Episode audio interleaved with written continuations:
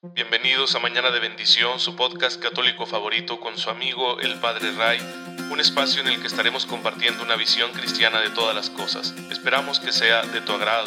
Gracias por estar aquí. Comenzamos.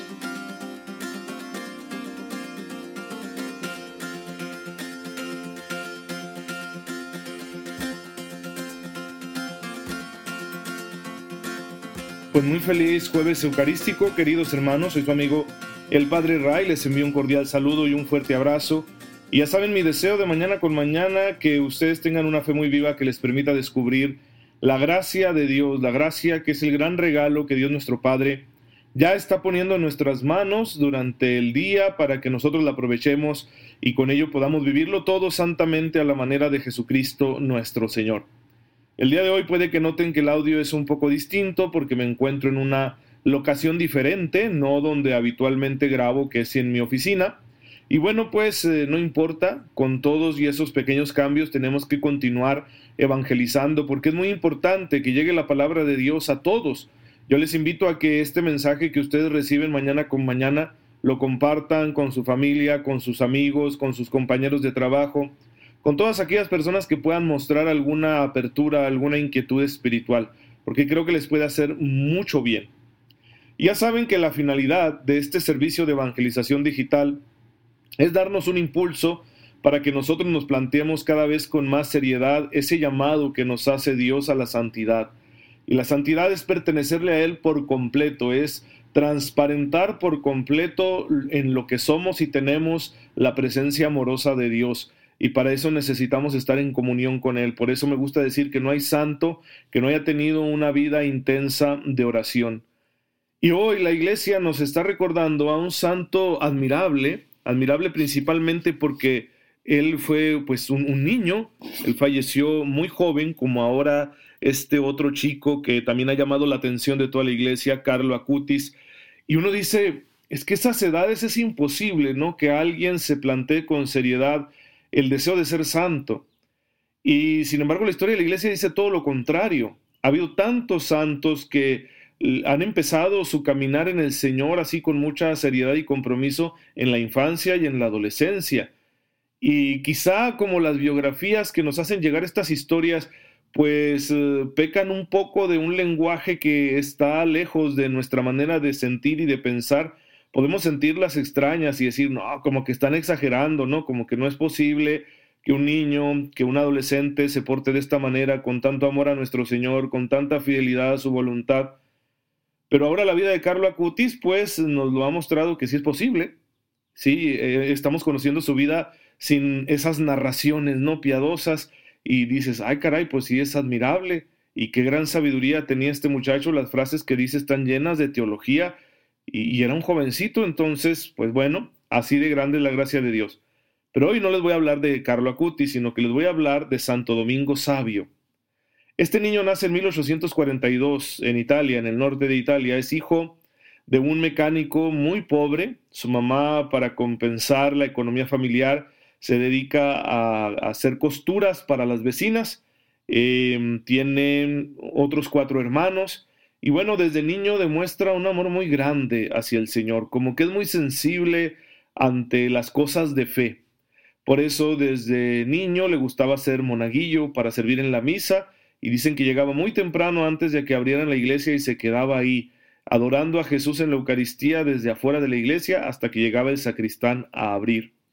Cuando se preparó para su primera comunión y cuando se confesó por primera vez, fue a pedirle a sus padres perdón por todos los disgustos que les había causado, ¿no? Porque pues era un niño y con sus defectos infantiles seguro que más de una vez había molestado a sus padres y fue a pedirles perdón por ello. Y al parecer ahí es desde donde él tiene este propósito de no ofender más a Dios. Y por eso cuando llega a conocer la fundación que hace San Juan Bosco de, un colegio, para niños precisamente pobres que reciban una buena formación humana y cristiana, ya saben que esa fue la gran obra de San Juan Bosco, el santo de la alegría, pues él le pide que lo admita gratuitamente a su colegio. Y entonces San Juan Bosco lo pone a prueba, le da un libro y le dice apréndete un capítulo. Cuando se lo aprende y se lo recita, pues lo admite y ahí va a edificar a todos con su conducta, Hay muchas historias acerca del ejemplo que daba Santo Domingo Sabio entre sus compañeritos de virtud y de ejemplo. Por, e, por, ejemplo, valga la redundancia, cuentan que en una ocasión, pues se estaba comportando mal uno de sus compañeros, estaba diciendo palabrotas, y él fue y lo reprendió y le dijo, no hables de esa manera. Y aquel muchachito se enojó y le dio una bofetada a Santo Domingo Sabio, y dicen que Dominguito le respondió, mira, yo también podría pegarte, de hecho soy más fuerte que tú. Qué interesante frase, ¿verdad? Pero mm, sabes que no lo voy a hacer, porque nuestro Señor enseña otra cosa, pero por favor ya no digas palabrotas. Ese tipo de situaciones eran muy comunes en la vida de Santo Domingo Sabio. Siempre estaba dispuesto a ayudar, siempre estaba dispuesto a perdonar, y además, como era un alma de oración, pues el Señor le regalaba mucho conocimiento. Por ejemplo, él tuvo una especie de visión o sueño en la que el Señor le contó que en Inglaterra iba a haber un gran movimiento hacia el catolicismo.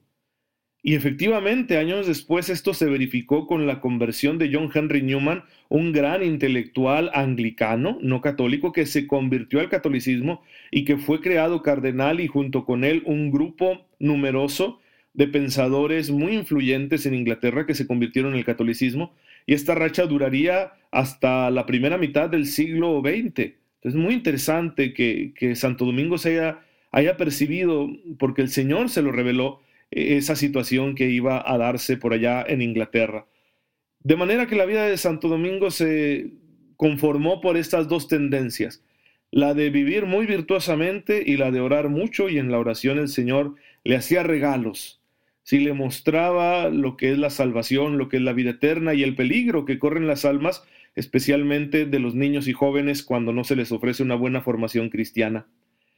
Y todo apuntaba que iba a ser un, gran discípulo del Señor, pero pues eh, el Señor lo llamó a muy temprana edad, en 1858 va a morir Santo Domingo Sabio siendo un adolescente, y esto puso muy triste a San Juan Bosco. La verdad es que eh, este santo tan alegre pocas veces se le veía serio y cuentan quienes le conocieron, pues que en esa temporada en que Domingo enfermó, San Juan Bosco estaba muy serio y muy triste y bueno, pues terminaría muriendo en gracia de Dios Santo Domingo y toda su vida fue un evangelio, toda su vida fue un hablar del amor de Jesús, incluso cuando no estaba hablando. Es decir, fue un testimonio, un ejemplo, una transparencia de cuánto nos ama Jesús y de lo que Él quiere de nosotros. Pues bueno, ese es el ejemplo que tenemos hoy.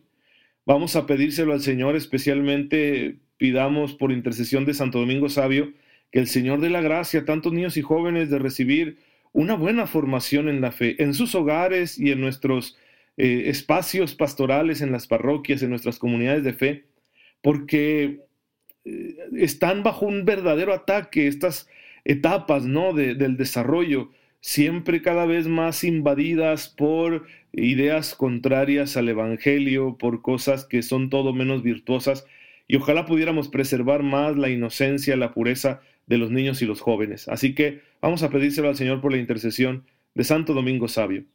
Pero ya sabemos que lo más importante en la vida de este pequeño santo, pues era su cercanía con Dios, su oración, y por eso con la iglesia estamos explorando la vida de oración, en qué consiste y cómo se puede llevar a cabo. Y la iglesia lo que hace es explicitar, profundizar lo que ha recibido de Jesucristo. Y recuerden que de Jesucristo recibimos una forma muy concreta de orar. Y sí, me estoy refiriendo al Padre nuestro. Así enseñó Jesús a orar a sus discípulos. Ellos le dijeron, enséñanos a orar y Jesús les enseñó. A esta oración del Padre Nuestro le llamamos también la oración dominical, no porque se tenga que hacer los domingos, no, sino porque en latín Señor se dice Dominus, y de ahí que dominicalis signifique lo que es del Señor, y por eso la oración del Señor, la oración dominical. Y nos referimos precisamente al Padre Nuestro, es el legado espiritual que Jesús deja a sus discípulos es un resumen, es una síntesis de todo lo que Jesús quiere enseñar. Eh, todo lo que Él está mostrándole a las gentes de su tiempo lo va a sintetizar en el Padre nuestro. El primer anuncio del Evangelio, de la Buena Nueva, que contiene sobre todo un núcleo moral, lo encontraremos en el Sermón de la Montaña, capítulos del 5 al 7 del Evangelio de San Mateo. Y ahí es precisamente donde se encuentra el Padre Nuestro. Es decir, cuando Jesús anuncia el reino, cuando Jesús les muestra la novedad de la nueva alianza a sus discípulos, es ahí donde les enseña a orar. Y en esta oración está dejándonos una síntesis de todo, de cómo debe ser nuestra relación con Dios, de cómo debe ser nuestra relación con los bienes de este mundo y de cómo debe ser nuestra relación con los demás, así como también nos previene del caer en las redes del maligno. Todo está contenido en la oración. Todo está ahí para que nosotros podamos llevar una vida espiritual rica, intensa, profunda, de verdaderos hijos de Dios. Por eso el catecismo va a explorar esta oración con detalle. Ya saben que cada uno de los apartados del catecismo tiene dos secciones. Una primera sección es como el fundamento, te explica por qué es importante esa dimensión de la fe y en qué consiste. Mientras que la otra segunda sección ya explora el contenido. Por ejemplo, en la primera sección que es dogmática, es acerca de lo que nosotros creemos, pues te da los fundamentos y luego ya te va describiendo el credo. En la segunda sección que habla de la liturgia, pues primero se nos dice qué es la liturgia y luego ya después se exploran los sacramentos. En la tercera sección, pues primero se nos dice qué es la moral cristiana y luego ya después vamos mandamiento por mandamiento. Y aquí no va a ser la excepción. Todo lo que hemos visto hasta ahorita pertenece a la primera sección y tenemos entonces los fundamentos de la oración cristiana, pero ahora vamos a hablar del contenido de la oración. Vamos a explorar el Padre Nuestro frase por frase, siguiendo la enseñanza del Catecismo de la Iglesia Católica, así que va a estar muy interesante, por favor, no se lo pierdan. Lo primero que tenemos que señalar de esta oración es que es de Jesús. Le llamamos oración del Señor, oración dominical, porque es suya. Es decir, en esta oración Jesús está reflejando su propia manera de orar la forma como Él se relaciona con Dios, con su Padre, como Él se relaciona con los demás, como Él se relaciona con el mundo, como Él incluso enfrenta esta realidad del maligno, del mal que hay en el mundo, ¿sí? Es decir, de, de la presencia del enemigo de Dios, de Satanás, pero también de todas las clases de males que pueda haber. Toda la manera de vivir de Jesús está reflejada en el Padre nuestro. Sus palabras son palabras que el Padre le ha dado. Esto lo dice Jesús muchas veces. Por ejemplo, en Juan 17, 7. Estas palabras no son mías, sino que el Padre me las ha dado. Y, y es de esa manera está diciendo es que Dios está hablando a través de mí. Entonces, en la oración del Señor, en el Padre nuestro, tenemos reflejada la manera de orar de Jesús, tenemos reflejadas palabras de Jesús que el Padre le ha dado. Es decir, esto viene desde la divinidad desde el núcleo íntimo de la Santísima Trinidad, desde el amor infinito de Dios, desde ahí proceden las palabras que nosotros hemos recibido en el Padre nuestro. Por eso es una oración muy importante para nosotros, no debemos despreciarla. Sí, repetir las palabras de Jesús no es algo contrario a la voluntad de Dios, porque son palabras de Dios. Claro que debemos evitar la banalización, es decir, el pronunciar frases sin sentido solo mecánicamente porque me las sé, sino que uno debe poner el corazón ahí para que realmente uno experimente la presencia de Dios a través de esas palabras que Dios mismo nos ha dado. Y por otra parte, pues Jesús, que es Dios hecho hombre, conoce en su corazón nuestras necesidades. Vamos, conoce más perfectamente que nosotros mismos lo que nos hace falta, lo que necesitamos y por eso nos muestra la manera de encontrar satisfacción para esas necesidades. Por eso la oración de Jesús, el Padre nuestro, va a ser un modelo para nuestra vida de oración. Toda nuestra vida de oración tendría que reflejar las características que están presentes ahí en esa oración que Jesús nos enseñó.